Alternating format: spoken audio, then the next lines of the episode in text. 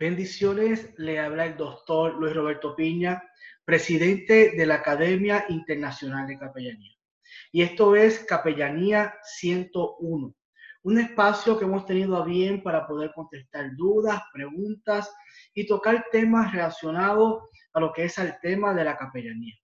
Hoy vamos a estar eh, contestando una pregunta y es cómo comenzar su ministerio de capellanía. Una pregunta que siempre nos hacen, ya me gradué y cómo comienzo este ministerio de capellanía. Vamos a verlo en tres puntos básicos de cómo comenzar este ministerio de capellanía. Vamos a ver. Punto número uno. Al comenzar su ministerio de capellanía, se tiene que buscar la dirección del eterno Dios en cuanto al tipo de institución en que deseas ministrar. Dependemos del eterno Dios para abrir las puertas a estas instituciones y tocar los corazones de las personas que los administran. Punto número dos.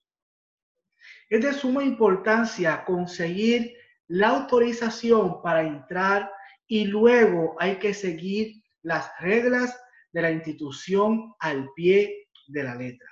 Y punto número tres, tome el tiempo de conocer a los administradores o directores. Pregunte cuáles son las necesidades de esa institución y cómo usted puede ayudar. Trabaje siempre dentro del sistema.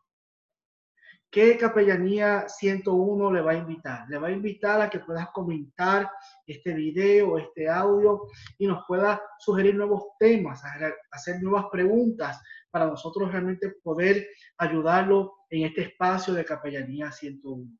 Y por supuesto, lo vamos a invitar a que pueda compartir este video y este audio y podamos bendecir a nuestros hermanos.